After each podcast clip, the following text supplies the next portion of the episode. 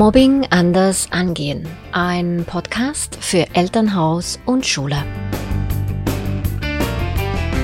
Hallo und herzlich willkommen. Ich bin Christel Schlepfer und ich freue mich, dass du heute dabei bist. Mobbingprävention braucht nicht trocken zu sein. Vor allem reicht sie nicht, wenn wir nur einmal im Jahr eine Lektion dazu in den Klassen vornehmen. Mobbingprävention kann spielend leicht in den Unterricht integriert werden. Genau zu diesem Thema habe ich die Spieleexpertin Bernadette Ledergerber eingeladen. Ganz herzlich willkommen, Bernadette. Ja, hallo Christelle, ich freue mich hier zu sein. Bernadette, weshalb ist Spielen dermaßen wichtig? Ja, Spielen ist wichtig, weil wir dadurch etwas erleben, etwas erfahren. Wir können Erfahrungen sammeln, zum Beispiel die uns kognitiv nutzen oder für die Motorik etwas äh, nutzen oder die für unsere Emotionen wichtig sind. Wir bewegen den Körper, wir schauen, was wir damit machen können. Wir üben soziale Sachen mit anderen aus. Also es ist ganz wichtig, dass wir uns spielerisch betätigen, weil dadurch eben unsere Entwicklung und unsere Persönlichkeitsbildung, das Aufwachsen einfach dadurch gefördert wird. Diverse Studien zeigen ja, du hast Sozialkompetenzen erwähnt, dass man sozialer wird. Diverse Studien zeigen heute, dass Kinder, die viel spielen, sozialkompetenter sind. Äh, Schulen, das würde sehr stark unterstrichen. Und wie kommt das? Wie kann ich mir da vorstellen, dass man durch Spielen Sozialkompetenz erwerben kann? Also ich kann diese Theorie, diese Erkenntnisse nur unterstützen. Denn es ist ja so, dass wir im Spiel erreichen wir eine Kreativität, eine Fantasie, wir werden angeregt. Wenn wir zusammenspielen, dann müssen wir uns zum Beispiel an Regeln halten. Wir schlüpfen in verschiedene Rollen. Dadurch können wir üben, wie wir miteinander empathisch umgehen. Es gibt Situationen, wo wir nach Lösungen suchen müssen oder zusammen etwas aushecken. Und das alles ist so einfach und spielerisch eben in den Spielen möglich, dass ich das durchaus unterstütze, wenn Kinder sich wirklich oft frei bewegen, frei spielen mit anderen Kindern und Erwachsenen zusammen, viel Spielmöglichkeiten haben, dass sie eben in der Sozialkompetenz stark werden. Oft wird aber angenommen, dass Spielen nur für kleine Kinder ist, also für jüngere Schüler auch und Kindergartenkinder, ja, und wird bei älteren Kindern belächelt, manchmal eben auch vergessen. Weshalb ist das problematisch? Das ist sogar eine Ressourcenverschwendung. Du sagst, es ist problematisch, das finde ich auch, weil es ist nicht richtig, dass wir das so sehen. Denn Spielen, das erlebe ich oft. Oder Spiel, dann meinen die Eltern, ja, ja, das ist etwas, äh, was die Kleinen machen. Und wenn ich in die Schule gehe, finden sie, ja, das können sie in der Spielgruppe und im Kindergarten. Und das ist nicht das, was ich glaube, was richtig ist, weil wir verschwenden diese Ressource der Kinder, was alles in ihnen angelegt ist, was sie haben an Kreativität, an Erfinderreichtum, was sie alles bewegen möchten, was sie alles ausstudieren. Und diese Ressourcen werden nicht genutzt. Oftmals ist es den Lehrpersonen einfach zu viel. Sie sagen, ja, die Lektion ist sowieso schon nur 45, 50 Minuten lang. Wie soll ich da noch ein Spiel machen? Oder äh, ich will nicht einen Haufen Material dafür anschaffen. Oder äh, ja, wir haben jetzt aber von den Aufgaben her, wir müssen das und das und das noch machen. Wir haben keine Zeit fürs Spiel. Und das ist wirklich in dem Sinn schade, weil man durch ein kurzes Spiel, eine kurze Auflockerung ganz, ganz viel erreichen kann. Und diese Ressourcen, dieses Können, diese, die Kinder, die, die, die wollen das, es ist in ihnen angelegt und manchmal sieht es für mich so aus, als ob das abtrainiert wird. Es spielt wie keine Rolle mehr, es ist gar nicht mehr gefragt. Diese Fantasie oder diese, diese Beweglichkeit oder diese guten Ideen oder auch mal lustig, einfach mal nur etwas Lustiges, wo alle lachen können. Wir wissen, wie wichtig es ist, wenn wir lachen, was da für Hormone ausgeschüttet werden. Das alles kann man sich nutzbar machen, eben gerade im Schulzimmer, wo oft die Kinder ruhig sein müssen, wo sie still sitzen müssen. Und da ist das Spiel so in diesem Ausgleich von Spannung und Entspannung ist ein ganz wichtiges Element. Ich finde das jetzt ganz wichtig, was du sagst. Ne? Äh, Ausgleich von, von Spannung und Entspannung, weil die Kinder ja sehr, sehr viel sitzen, ja, und oft halt die, die Bewegung auf dem Pausenplatz haben oder vielleicht im Turnen, aber sonst eigentlich die Bewegung fehlt und sehr, sehr viel Kinder an Schulstress leiden. Also diese Entspannung ist ja so dermaßen wichtig, weil es Bewegung reinbringt, aber auch, weil es eben dieses lustvolle, lustige, mal etwas weniger ernste als Komponente mit reinbringt. Das Argument, das du genannt hast, höre ich auch immer wieder, dass für Spielen keine Zeit ist, der Lehrplan ist so voll, ja. Oder eben es wird dann äh, lärmig und wie, wie kriege ich dann die Klasse wieder, wieder ruhig, ja. Ich denke, da, da hast du bestimmt ein paar Ideen. Kannst du uns ein oder zwei Spiele, Beispiele nennen, welche mit wenig Aufwand innerhalb von kurzer Zeit durchführbar sind? Und wenn ich Spiele meine, dann meine ich auch wirklich, es geht ja hier um Mobbingprävention, dann nicht solche, die Konkurrenz fördern. Also es ist nicht irgendwie ein Wettrennen zwischen Gruppe A und Gruppe B, sondern wirklich so diese kooperationsfördernden Spiele oder vielleicht eben auch Kooperationsspiele, die Klassengemeinschaft stärken, die die Gemeinschaft stärken, die die Sozialkompetenz stärken. Hast du uns da ein paar Ideen? Ja, natürlich. Und eines meiner Lieblingsspiele ist Minigolf, genau. Und das ist wirklich etwas, was ich vielfach erprobt habe. Das kann man mit den ganz Kleinen schon machen, mit vier, fünfjährigen. Man kann das aber auch gut mit Oberstufenschülern machen. Kein Problem. Und am wichtigsten ist, dass die Lehrkraft selber gar nicht mitmacht, sondern den Kindern in die Mitte ein großes Leintuch oder einfach ein großes Tuch gibt und sagt, haltet euch alle mal daran. Und dann äh, machen die das und manchmal hängt da irgendwo noch ein Zipfel runter, das macht gar nichts. Man sieht dann dort schon, welche Kinder wollen und können nebeneinander stehen, welche nehmen sich vielleicht den größten Teil des Tuches oder nehmen am meisten Platz ein, welche halten nur mit einem kleinen Finger noch das Tuch. Äh, da können wir ganz viel schon von dieser Klassenatmosphäre oder diesem, ja, vom Bild der Klasse oder wie die sind miteinander, können wir ganz viel schon sehen. Und dann, wenn Sie das Tuch halten, dann gebe ich eine Toilettenpapierrolle hinein.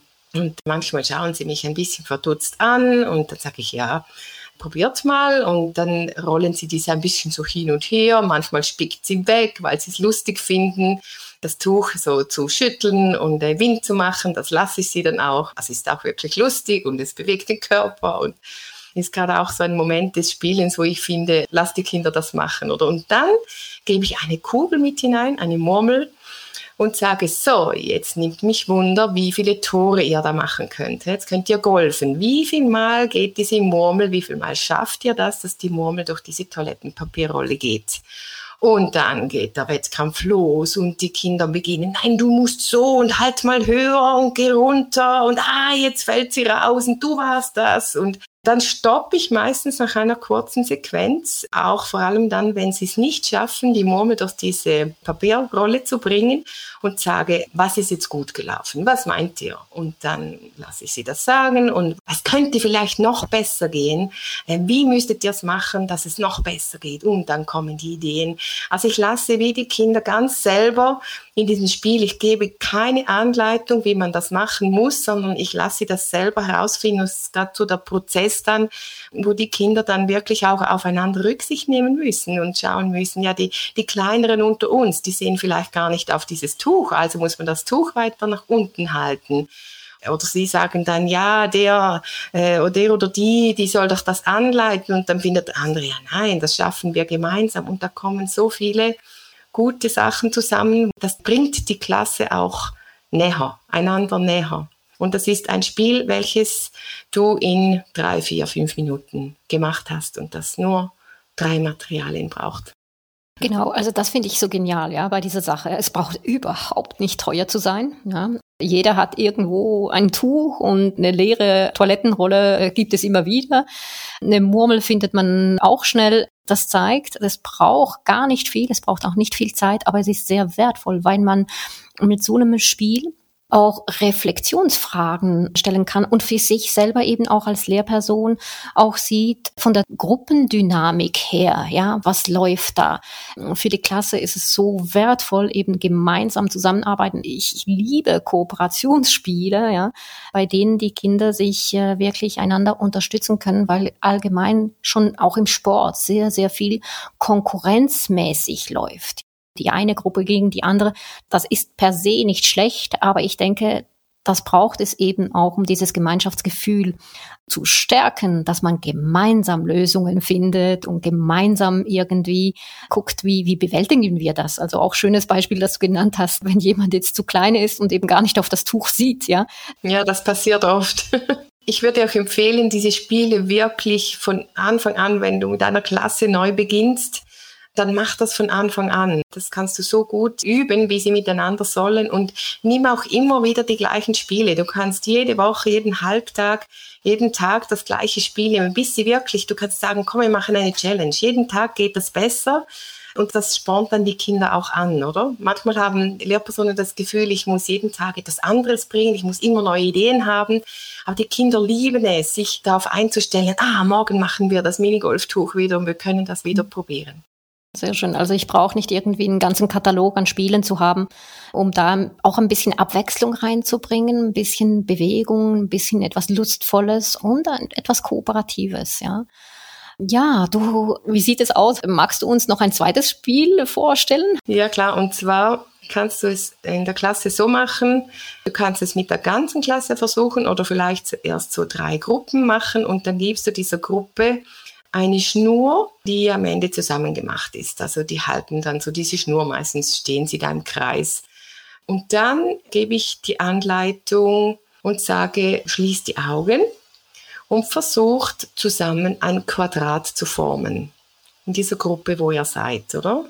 Und dann haben sie die Augen geschlossen und meist fangen sie dann an, oh, wie sollen wir jetzt? Ja, du musst, glaub nach hinten. Und äh, also es gibt auch wieder ganz schöne Momente, wo man so zuschauen kann, wie sie sich da organisieren in der Gruppe.